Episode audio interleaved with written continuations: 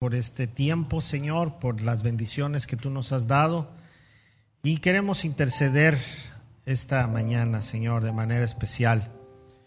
Eh, nuestra hermana Carmen eh, Moreno perdió a su mami esta semana y queremos ponerla en manos del Señor. Queremos poner la vida de su familia en tus manos y que traigas consuelo y que traigas paz en estos tiempos difíciles. De igual, de igual manera, nuestra hermana Andrea Oliva también perdió a su nietecita, una nietecita que estaba desde que nació con problemas y le dieron días nada más de vida y, Dios permitió que viviera tres años y ya, ya partió a la presencia del Señor. También oramos por consolación para que tú bendigas la vida de Andrea, de su hijo, de la mamá de la nena y, de toda la familia también para que traigas consuelo y paz. Y queremos interceder también por Antonio Andrade, que sufrió un accidente.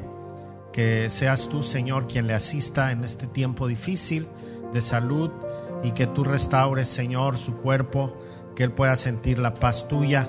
Intercedemos por él y también por su familia que lo atiende, para que tú suplas toda necesidad y des fortaleza, Señor eh, a, todos. Especialmente que Antonio pueda eh, ver cómo tu mano poderosa estuvo sobre él a pesar del accidente tan fuerte que tú le guardaste. Le bendecimos. También oramos por, por la vida de nuestra de la hija de nuestra hermana Margarita, que sufrieron un accidente también. Margarita Medrano, que tú, Señor, le recuerdes con este tiempo difícil que tú estás al pendiente de ella también. Gracias porque no pasó a mayores y están bien. También oro por Oscar Ávila, que también tuvo un accidente y que está ya reposando en su casa ahorita sin nada de gravedad. Lo pongo en tus manos y lo bendigo, Señor. Y también oramos por las familias que están aquí reunidas esta mañana. Que seas tú con cada uno. Si alguno tiene un enfermo, que tú, Señor, guíes a los médicos, guíes a la familia en estos tiempos que pues son difíciles, especialmente cuando está uno enfermo. Nos pongo en tus manos, Señor, y háblanos a través de tu palabra el día de hoy, en el nombre de Jesús. Amén. Amén. Gracias a Dios. Puede sentarse, puede sentarse, gracias a Dios, que estamos juntos. Y hoy nos, nos tocó mucho tráfico, ¿no? Nos tocó mucho tráfico y por ser el día 12 y domingo, pues se nos juntó todo. Y, pero pues qué bueno que ya, ya están aquí. Todavía algunos a lo mejor vienen en camino y pronto van a llegar. Y si no, pues se van a almorzar por ahí, luego ya vienen en la noche. ¿No? Gracias a Dios. Pues bienvenidos todos. Salude ahí a su vecinito, ahí. Buenos días, buenos días a todos, que Dios los bendiga. Buenos días, buenos días todos. El saludo del Canelo, ahí dándole un puñetazo de amor al vecino. Eso. Gracias, se está terminando el año. Así es el tema del día de hoy. Gracias, se está terminando el año. Híjole, yo creo que, ha sido un año de muchos cambios, ¿no? De, cosas que eh, poco a poco nos van dando la pauta a seguir, la situación económica, el trabajo, la salud, todo esto. Una, de las buenas noticias del fin de año es que la mutación del, del virus Omicron es muy contagiable, pero está muy débil y no da más que gripita. Esto habla de que ya, ya se está rindiendo. Y este, las mutaciones son porque se defiende, se defiende de que lo están queriendo destruir y entonces muta y se puede volver más agresivo, y, y, pero también al mismo tiempo perder fuerza. Y la OMS dice que este Omicron sí se contagia rapidísimo, pero que no ha habido ya muertes con este Omicron. Entonces, Pues son buenas noticias, ¿no? Gracias a Dios que ya se está terminando el año. y un año de, de, confusiones. Y hay, hay, un, hay un, un empleo que se llama conductor de quinta rueda.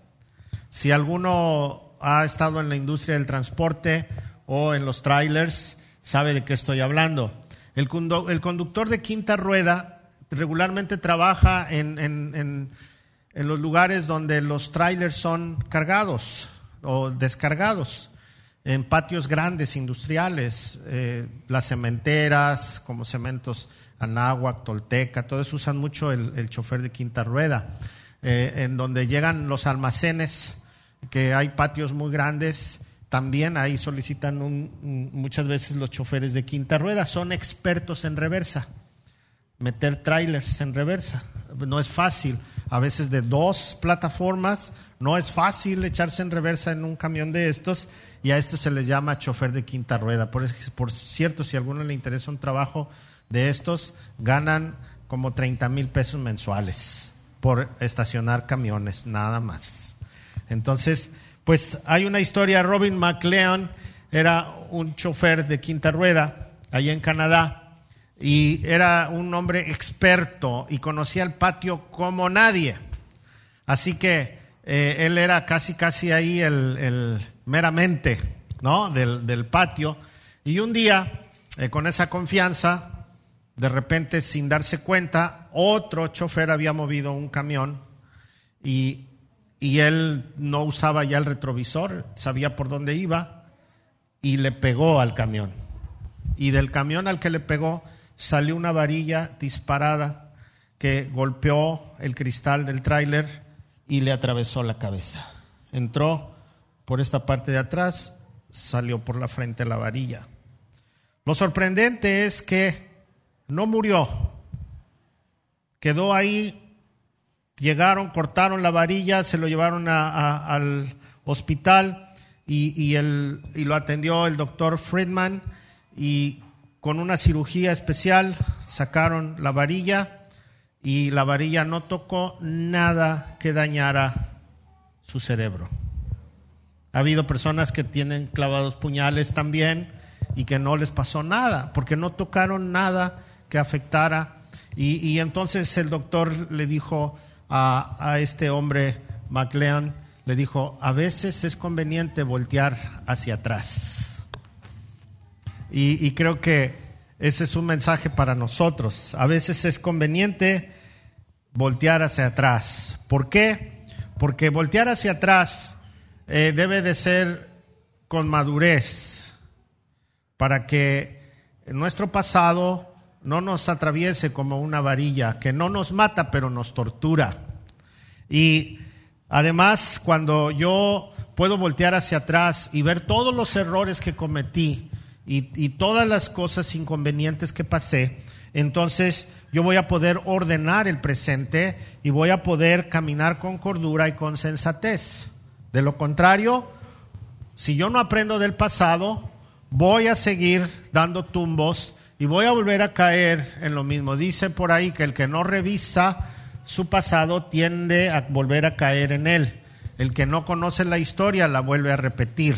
Entonces, cuando hablamos del pasado, necesitamos recordar todas aquellas cosas buenas que hay que conservar, hay que ver todas aquellas cosas que nos hicieron daño y que hay que desechar, y hay que ver todo aquello que nos dio una enseñanza que el día de hoy nos va a ayudar a madurar y a ser mejores personas, más eficaces, más conscientes, personas que en realidad valoran lo que tienen y que también aprenden con mucha sabiduría. Hoy vamos a ver el Salmo 100 y el tema, les decía, gracias, se ha terminado el año o estamos a punto de terminar el año. Vamos a ver el Salmo 100 y hoy voy a usar la Reina Valera y son de estas veces que, que es mejor usar esta versión porque dice, tiene el concepto claro de lo que vamos a leer. Es un salmo hermoso que no tiene ni un punto negativo. Es un salmo de los que llamamos positivos. ¿sí? En todo, cada uno de sus versículos. Salmo 100. Dice así, cantad alegres a Dios, habitantes de toda la tierra, servir a Jehová con alegría, venir ante su presencia con regocijo, reconocer que Jehová es Dios, Él nos hizo y no nosotros a nosotros mismos. Pueblo suyo somos y ovejas de su prado. Entrar por sus puertas con acción de gracias, por sus atrios con alabanza, alabadle, bendecid su nombre, porque Jehová es bueno y para siempre es su misericordia y su verdad por todas las generaciones. Amén. Este, este salmo nos muestra varias maneras de poder expresar a Dios nuestra gratitud. Yo creo que el, mes de diciembre es, es un, un, buen mes para hacer una recopilación de todas las cosas buenas y todas las cosas malas que nos han sucedido. A partir de, de, de, de tal vez de esta semana comienzan muchas fiestas. Hay gente que celebra su, su posada, dicen, ¿no? que no es el concepto real de la posada, pero, pero celebran sus reuniones, sus, sus convivios para terminar el año eh, y regularmente esto se hacen hasta antes de la Navidad por una tradición y este y, y luego recibir el año con una actitud positiva, diferente y esa es parte de nuestra cultura. Y este salmo nos ayuda a que a recordar quién es Dios, eh, nos ayuda a recordar que si algo debemos de tener en nuestro corazón es agradecimiento porque nos ha mantenido con vida, nos ha mantenido firmes. Hemos pasado por situaciones difíciles y hemos pasado por momentos que, que no nos imaginamos. Posiblemente eh, hemos vivido situaciones que no esperábamos, de dolor, de angustia, de confusión, pero Gracias a Dios tenemos un Dios perfecto que no se muta, que Él siempre es el mismo. Y, este salmo, Salmo 100, es como la recopilación de expresiones de otros salmos. Le voy a leer algunas, no necesita buscarlo. Voy a nombrar el salmo por si usted lo quiere anotar, pero por ejemplo dice el Salmo 66 en el verso 1, aclamad a Dios con alegría toda la tierra cantar la gloria de su nombre, poner gloria en su alabanza. Este en el Salmo 66 está hablando de cómo debemos adorar a Dios y cómo podemos eh, exaltar su nombre. El Salmo 81, por ejemplo, en el verso 1 dice, cantad con gozo a Dios, fortaleza nuestra, al Dios de Jacob, clamad a él con júbilo es nuestro Dios de fortaleza. El 95.1 dice, venid, aclamemos alegremente a Jehová, cantemos con júbilo a la roca de nuestra salvación, lleguemos ante su presencia con alabanza, aclamémosle a él con cánticos. Y el Salmo 98 dice, cantad alegres a Jehová toda la tierra, levantar la voz y aplaudir y cantad salmos. ¿Sabe de qué me hablan todos estos pasajes y el Salmo 100? De que debemos, debemos de ser un pueblo alegre, debemos de ser un pueblo expresivo, porque a veces eh, confundimos la solemnidad con, con la tristeza y, la alegría, no sabemos definirlo. Yo puedo hacer un escándalo santo siendo solemne, ¿no? Puedo estar cantando y aplaudiéndole a Dios y puedo estar brincando de alegría y eso no quiere decir que he roto la solemnidad y el respeto, porque es una expresión hacia Dios. Puedo yo, eh, hay, hay, hay, inclusive mucha controversia en esto, hay quienes dicen que no debemos de gritar, ni debemos de aplaudir, ni debemos de brincar. Pues los salmos dicen lo contrario. los salmos dicen que debemos de ser un pueblo alegre, júbilo. ¿Usted sabe lo que es júbilo? Es grito, es escándalo. La palabra júbilo es un escándalo. Eh, le han dejado dormir algunas veces en estos días los vecinos, de repente ponen el tan, tan, tan, tan, tan y ya están haciendo un escándalo, es júbilo. Ahí donde vivo yo está el río eh, abajo y es un canal, realmente es el canal del río Cuale y desde ahí hay montañas de los dos lados, desde la, donde se cayó el puente ahí de la Buenos Aires, para allá ya se forma un canal hasta el cual. Y entonces yo en mi casa puedo escuchar lo que dicen los muchachitos en la cancha de, de básquetbol. Todo lo que dicen. Hoy digo, wow. y más cuando están jugando fútbol, ¿no? se oye todo. Y luego cuando hay música ya se imaginarán, parece que la tengo allá adentro en mi casa y no le puedo bajar el volumen. Y, y en estos días de repente se ponen, llevan banda en vivo. Y lo hacen con júbilo, ¿eh? Con mucho júbilo. Entonces, y digo, ¿por qué el pueblo de Dios no puede ser jubiloso? ¿Verdad? Si, si nosotros tenemos motivos para tener júbilo, pero a veces lo ignoramos. Por eso, gracias a Dios que el año se está terminando y podemos hacer una gran evaluación. Mire, rescaté algunos conceptos que este salmo nos dice y que nosotros podemos poner en práctica y podemos ver que Dios es maravilloso y podemos vivir en esto. ¿Usted ha pasado por momentos difíciles? Seguro que sí. ¿Ha pasado confusión? Seguro que sí. ¿Enfermedad? Seguro que sí. Eh, ha, ha estado en momentos que no sabe qué hacer? Es muy probable que sí. ¿Ha sido decepcionado? Probablemente. ¿Le faltó dinero? Es posible. Nunca se imaginó que lo que le está sucediendo le iba a suceder. Pues todo es lo que el mundo nos ofrece, todo esto. Pero le tengo una buena noticia. Dios no cambia, es el mismo.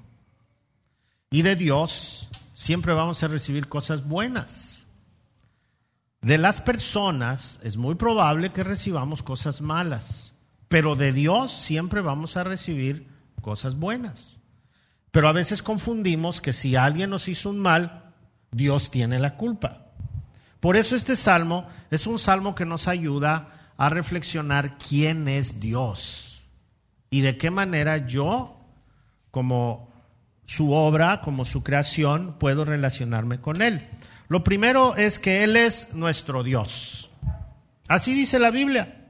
Reconocer que Él es nuestro Dios. Reconocer que Él es nuestro Dios. Aunque eh, estamos llenos de ideas religiosas, el Génesis en el capítulo 1 dice que Dios dio la palabra y todo se hizo. Amén. Él es todopoderoso. Y nuestro Dios, nuestro Dios, no necesita ayudantes. Pero nosotros estamos acostumbrados a buscar ayudantes que nos acerquen a Dios. Pero Dios no necesita ayudantes. Su sola palabra dijo y se hizo. Imagínese el poder que tiene Dios. Por lo tanto, no necesitamos intercesores tampoco. Porque dentro de toda esta creación, cuando Él dijo se hace, se hizo y dice la escritura que los últimos seres en haber sido creados fuimos nosotros. Cuando yo leí el Génesis por primera vez, me di cuenta que Dios había creado este mundo y los planetas, todo el sistema para el ser humano. Le puso todo exacto para que uno pudiese vivir. Y dice la escritura que nos puso a reinar sobre todo lo creado. Tengo, hace muchos años prediqué un, sermón, una serie de sermones que se llamaba Con miedo, no, sin miedo y con ganas. De ahí vino la frase esa de sin miedo y con ganas. Entonces fue una serie de sermones que yo di y cuando tocó la del miedo, les decía que a veces tenemos un miedo que no debería de ser. ¿Quién le tiene miedo a los ratones? Allá hay una miedosa de ratones. Los demás no quieren ser balconeados, pero muchos le tienen miedo a los ratones. Entre ellos yo soy uno que le tiene miedo a los ratones. No sé si me da miedo, asco, no sé, pero, pero yo veo un ratón y mi corazón tiembla. Pero ¿sabe qué? El ratón cuando me ve casi le da un infarto. O sea que si yo supiera que el ratón es el que está a punto de infartarse, no tuviese yo miedo. Pues pobre ratón, ¿cómo corre el ratón cuando lo ve? no sabe qué hacer el pobre ratón porque está súper espantado. Y no porque usted esté tan feo, sino que es, es, nosotros reinamos sobre ellos. Un león, un elefante, y todos, todos nos pueden atacar porque los atacamos, pero nosotros podemos reinar sobre ellos. Así que el Señor es nuestro Dios. Él no necesita ayudantes. Y esto puede ser un motivo de gozo, de, de, de seguridad. A mí el Génesis me dice que Dios es todopoderoso. Todopoderoso. Y si yo he confiado en Dios y si he puesto mi esperanza en Él, entonces yo estoy bajo el abrigo del Todopoderoso. Otro pasaje dice, si Dios es con nosotros, ¿quién contra nosotros? Amén. Entonces, este salmo me enseña que tengo que ser agradecido con Dios porque Él es mi Dios. Tengo que ser agradecido con Él porque estoy bajo el abrigo de Dios. Dice el otro salmo, el que habita el abrigo de Dios morará bajo la sombra del omnipotente. Wow, ese es Dios. Pero lo segundo a mí me motiva mucho y, me hace ver algo importante. Si usted lee Génesis capítulo 1 otra vez, en sus primeros versos dice, y Dios dijo, se hizo la luz y se hizo, y Dios hizo, se haga la noche y se hizo, y se ordena todo. Pero hay algo bien especial que Dios no dijo. No dijo así, hágase el hombre y se hizo. No, Él lo formó con sus propias manos. Entonces yo soy creación de Dios. Él me formó con sus propias manos. Y me sopló, bueno, al ser humano, a Adán y a Eva, le sopló y le dio vida. Y dice la escritura que le dio la capacidad de reproducirse. Y dice la escritura que él vio mi embrión. Se lo dijo a David, pero es si él, si vio el de David, puede ver el mío. Y David dice también que él sabe el día que fue concebido.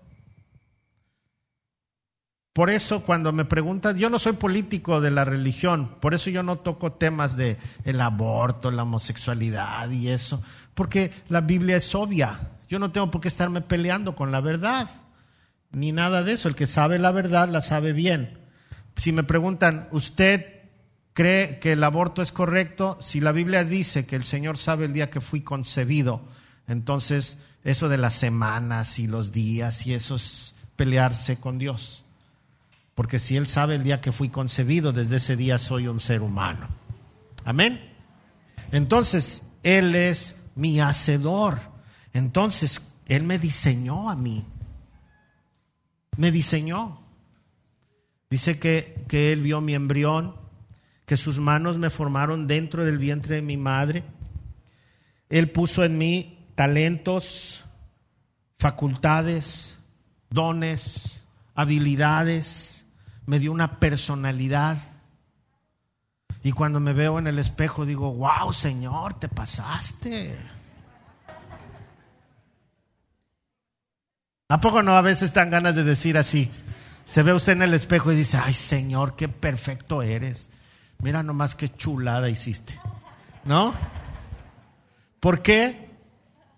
Porque somos obra de sus manos. El problema es cuando nos estamos comparando. Ay, es que yo no soy como fulanito, como menganito, como... Ah, tan chulos que nos hizo. Porque andamos buscando en otra parte. ¿No? Y, somos únicos, somos únicos porque Él nos dio talentos, nos dio habilidades, Él diseñó nuestro futuro, ¿sabía eso? Él diseñó todo nuestro futuro. Por ejemplo, mire, yo tengo mi, mi propia personalidad, el llamado de Dios, mis capacidades y todo. A veces queremos, eh, había un dicho que decía, ¿Qué tiene un licenciado? Licenciaditos, ¿no? Un doctor, doctorcitos, ¿no? Y sí, muchas veces suele repetirse. Un músico, por ejemplo, Leno que es músico y sus hijos son músicos, pero no todos son músicos, el Ricky no quiso. Entonces los demás sí. En el caso mío, mi mamá le gusta la cocina. Creo que se han dado cuenta, ¿verdad? Pero yo no. Yo no me, veo en una cocina. Mi papá era, era chofer de tráiler, no de quinta rueda, sino él salía de viaje. Y a mí me gusta viajar y me gusta manejar, pero tráiler nunca, no me veo yo trabajando de trailero, ni me vi de niño, ni nada. ¿Sí? Y una vez una persona me dijo, ay, es que usted no sabe hacer nada, nomás sabe ser pastor. Y le dije, pues gloria a Dios, nada más eso sé hacer. Entonces, Dios ya creó, ya, ya, ya dio dones, dio talentos, dio habilidades y te puso en el lugar correcto. Tú eres un médico, tú eres un ingeniero, tú eres un arquitecto, tú eres un abogado, tú eres un plomero, tú eres un albañil, tú eres un dirigente, desde el vientre de nuestra madre. Desde el vientre de nuestra madre. Él, él puso todo lo que necesitábamos para desarrollarnos. Por eso cuando una persona está haciendo un trabajo que no tiene que ver con sus habilidades, con sus talentos, con, con su personalidad, se siente frustrado. Yo he conocido personas que dicen, ¿qué haces aquí si tienes todos esos talentos? Ay, es que aquí me pagan bien. No, yo prefiero trabajar donde me puedo desarrollar y hacer las cosas bien porque me gusta, porque me lo disfruto y entonces no importa que no me paguen igual, es algo que yo quiero hacer. Amén.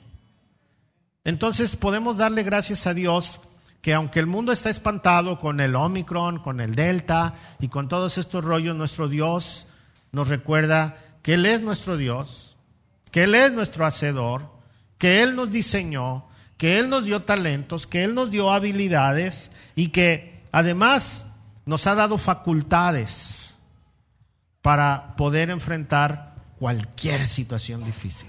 Cualquier situación difícil.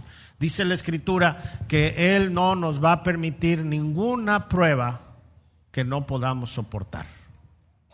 Entonces Él nos ha facultado, inclusive, para pasar los momentos más difíciles en este mundo. Pero además de eso, Él es nuestro gobernador. Mire, me encanta esto porque la escritura dice que la iglesia es su pueblo. Es su cuerpo, son figuras que usa. Somos el cuerpo de Cristo, somos el pueblo de Dios, ¿sí? Entonces, si nosotros somos el pueblo, si somos su cuerpo y Él es la cabeza, entonces Él es quien nos gobierna. Entonces, cuando yo pienso en el gobierno de Dios sobre mi vida, esto es bien interesante. Repita conmigo, el que obedece no se equivoca. Lo hemos repetido en otras ocasiones, ¿verdad? Hace poquito. El que obedece no se equivoca. Cuando yo obedezco a mi gobernante, que es Dios, entonces la posibilidad de equivocarme va a ser menor. ¿Por qué? Porque si yo lo obedezco a la perfección, no me voy a equivocar. Dios no se equivoca. Si lo obedezco a medias, bueno, pues a veces sí, a veces no, me voy a equivocar. Pero esto es algo bien interesante que nosotros no hemos entendido o no hemos querido comprender, que siempre es mejor obedecer a Dios antes que escuchar cualquier consejo. Hay que escuchar a Dios. Me encantan los pleitos de religión, me encantan. Me gusta verlos cómo se pelean. Hay mucho en, el internet de pleitos de, de religiones, de religiosos. Y digo, miren, todo se resume a obedécele a Dios. No que sí, que yo, que tú, que esto, que aquello. Obedécele a Dios. Léele en su contexto y obedécele. Y se acabó la religión.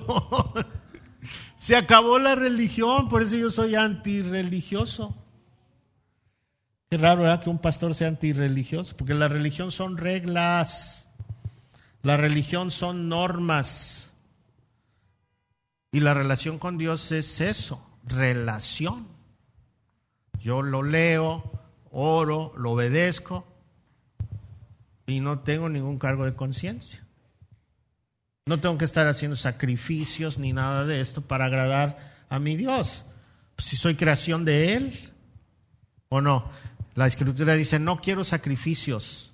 Así dice, yo quiero sus corazones listos para mí.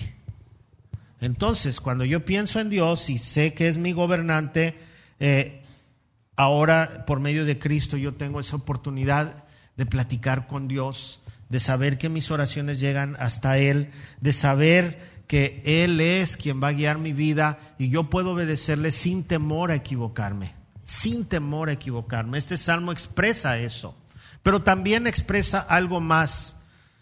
Dice que Él es, nosotros somos ovejas de su prado. O sea que Él es nuestro pastor. Lo diría el Salmo 23, ¿verdad? Él es nuestro pastor, el Señor es mi pastor, nada. Oh, el Señor es mi pastor y... Ok, entonces nuestra relación con el Señor puede compararse con la de una oveja y un pastor. Pero aquí hay una relación. Por ejemplo, el pastor cuida de que no le falte nada a la oveja. Así dice el Salmo. El Señor es mi pastor, nada me faltará. ¿Es Dios su pastor? Pero por otro lado, Jesús dice, mis ovejas oyen mi voz y me obedecen. o sea que es una relación. Estábamos comiendo en, a un, restaurante o uno de los restaurantes que hay en el mar de Galilea.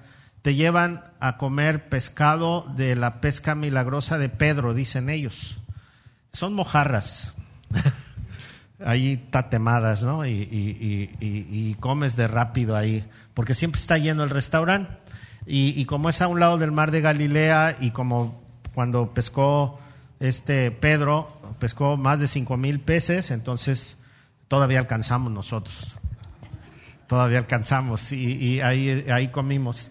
Y entonces es, es como, un lugar, han ido al Vallartense, que es abierto, o con el coleguita, así antes cuando tenía ahí en Ixtapa abierto, o Mauricios, así ves y ves los coches que pasan así. Bueno, ahí está el mar y, está a un lado así como un charco grande, porque el mar es, de, es lago, no es mar, es un lago de agua dulce, y entonces se hacen charquitos, y llegó, llegaron como tres o cuatro beduinos con sus borregos, y, ya había unos ahí, unos borreguitos tomando agua, y luego llegaron los otros y se juntaron los borregos y al rato alrededor del charco de agua grande, bonito, estaba lleno de borregos.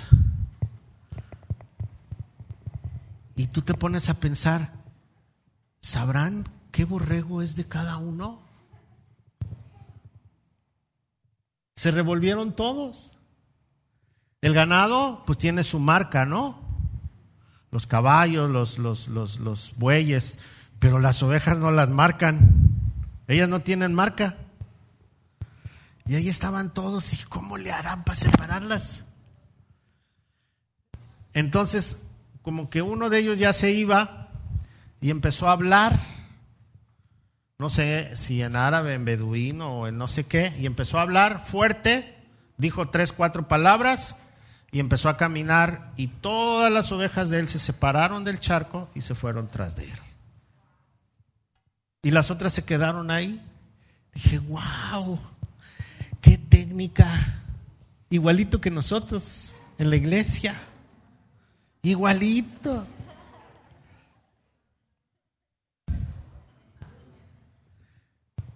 Ah, del Señor habla, leemos y decimos, ¿por qué? Ah, no, a mí no me gusta eso. Pero eso dice la Escritura, que Él es nuestro pastor y que nosotros somos ovejas de su prado. Y entonces nosotros le pertenecemos, tenemos que escuchar su voz, tenemos que seguirlo, tenemos que recordar que Él nos va a apartar del mal, que Él no va a permitir que entremos en peligro, que Él va a cuidar de nosotros y va a proveer lo que necesitamos. Por eso si este año usted pasó por momentos angustiosos que pensó que ahora sí ya, y el Señor le proveyó a tiempo. Ay, es que ya no puedo. Y el Señor llegó a salvarle a tiempo. Entonces tenemos que reconocer que nuestro Dios nos ha pastoreado y que sigue hablándonos y que esto no va a cambiar, porque Dios no cambia. Entonces seamos agradecidos con Dios. Yo espero que este año que, va a empezar en unos días más, podamos tener un corazón súper agradecido a Dios, que podamos alabarle, podamos estar contentos y, y quejarnos menos. Voltear hacia el pasado y ver qué cosas hicimos mal y evitar que nos atraviese una varilla a la cabeza. Y si ya nos atravesó y nos ha dado la oportunidad de que no salimos mal, pues hay que voltear de vez en cuando para atrás. Porque aunque estemos muy confiados, necesitamos hacer una recapitulación sobre lo bueno y lo malo. Pero además este salmo también nos dice que el Señor es bueno. Dice, alabar al Señor porque Él es bueno, porque Él es bueno. La evidencia de su bondad, pues es nuestra salvación. La evidencia de su bondad es nuestra salvación eterna. Aunque en ocasiones, por medio de las pruebas, sufrimos, el pecado que nosotros deberíamos de saldar, no lo tenemos que pagar nosotros. Jesucristo vino como el Cordero de Dios que quita el pecado del mundo. Y Él se entregó en sacrificio para pagar mis pecados, aunque yo todavía no había nacido. Porque Él pagó por los pecados de todo el mundo. Entonces yo tengo que aceptar esa oferta de parte de Dios para tomar el perdón de mis pecados. Con un arrepentimiento genuino es la, la moneda, la fe, para yo poder hacer mío ese sacrificio de Jesús y vivir confiadamente. Dios es bueno. ¿Usted cree que Dios nos puede aniquilar? Sí. Él puede hacer una persona rica de la noche a la mañana y puede hacerla pobre de la noche a la mañana. Dios es bueno, pero a veces nosotros no apreciamos esto. Facundo Cabral en una de sus anécdotas dice, es una, es una historia, ¿no? que, llegó el Señor Jesús a un lugar y, le dijo a, un hombre, oye, ¿por qué no me, me, regalas una moneda? Y le dijo él, no, yo no tengo por qué regalarte nada. Le dijo, ¿sabes que yo te puedo dar lo que tú quieras? En vez de que tú me des a mí, y entonces él le dijo, ah, a ver, hazme millonario. Siempre piensa uno en eso. Hazme millonario. Y le dijo, te voy a hacer millonario si me regalas tus pies.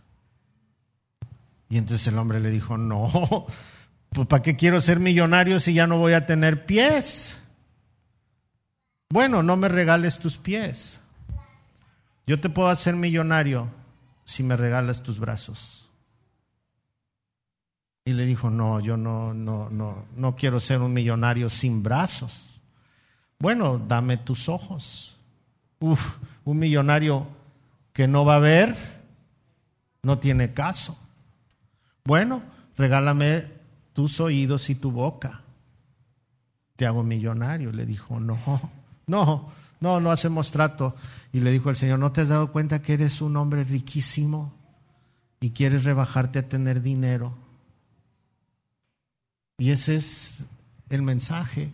Realmente cuando nosotros pensamos en Dios y a veces pensamos que es injusto con nosotros porque a otros les ha dado más que a nosotros y se nos olvida que Dios es bueno, que Dios es bueno y que Él ha suplido todo, aún en los momentos más difíciles. Que no tengamos lo que queremos es otra cosa, pero que Él ha visto por nosotros es diferente. Amén puede agradecerle a Dios porque nunca le ha dejado. Dice, a veces hasta el último momento, pero llega. El Señor es bueno. Hay algo más. Nuestro Dios es misericordioso. Dios es misericordioso. Y ya lo vimos el otro día. Somos ovejas de su prado, vivimos bajo su amor, Él es bondadoso con nosotros, eh, a veces no nos damos cuenta y hacemos cosas malas y sin embargo Él aplica misericordia para usted y para mí. No nos paga como debemos de recibir la disciplina de Dios.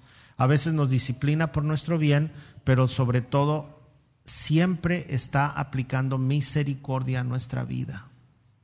¿Usted cree que este año Dios fue misericordioso con usted?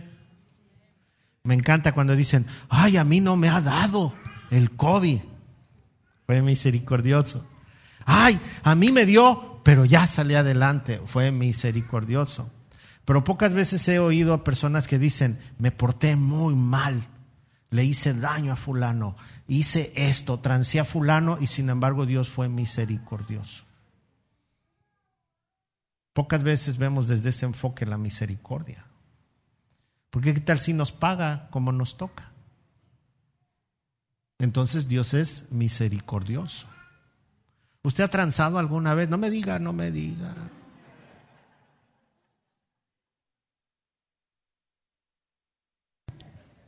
porque entonces se quema esta iglesia ahorita. Ha transado, ha mentido, ha defraudado, le han prestado y no ha pagado, entonces le debe a Cope, le debe al buró, está en el buró de crédito, no sé, ¿verdad? Cada quien lo suyo. Sin embargo, Dios es misericordioso. Dios es misericordioso. Recuérdelo. Vemos la misericordia solamente en nuestra conveniencia, pero nunca la vemos desde nosotros que hacemos mal y sin embargo Él es misericordioso. Amén. Pero también nuestro Dios es fiel. Nuestro Dios es fiel. Nunca cambia. Su fidelidad es para siempre. Entonces, si, si, la fidelidad de Dios es para siempre, podemos confiar en Él, no importa el momento que yo esté viviendo, no importa la situación o la naturaleza del, del dolor que yo esté pasando, Él ha prometido ser fiel y yo creo que Él es fiel. Y entonces yo puedo echar mano de su, de su fidelidad y entonces yo puedo expresar mi alabanza, puedo expresar mi gozo, puedo expresar mi alegría, puedo darle las gracias aún por las cosas malas que me han sucedido, puedo decirle a Dios que lo he visto en todas partes, en toda situación, porque Él es fiel. Aún cuando la muerte llega, Él es fiel, porque ha prometido vida eterna. Él es fiel. Hay momentos que nosotros no, no comprendemos. Yo, yo, me acuerdo cuando, cuando murió mi, mi suegro, mi suegra lo estaba cuidando en su último día de vida. De aquí, vivíamos aquí arriba, mandé a traer una ambulancia porque ya no, no, no podía él y se puso malito. Y entonces lo llevaron en una ambulancia, llegamos al Seguro Social y ahí lo tenían. Y mi suegra estaba ahí sentada junto a él. Y, y le dije, los voy a dejar para que platiquen. Mi suegro estaba consciente. Y cuando regresé me dice, pues, ya platicamos, ya me desahogué. Y él también. Le digo, Dios es fiel. Mire, le dio la oportunidad de hacer eso. Y al poco rato mi suegro murió. Y murieron tranquilos. Murió tranquilo, pues ella descansó y también él. ¿Por qué? Porque hasta, un, eh, hasta eso hace Dios. A veces pensamos, ah, mi mamá, mi hermano, mi primo está muy enfermito, estamos cuidándolo, pero eh, Dios a veces pone esos momentos para poder restaurar relación, aunque ya se vaya la persona.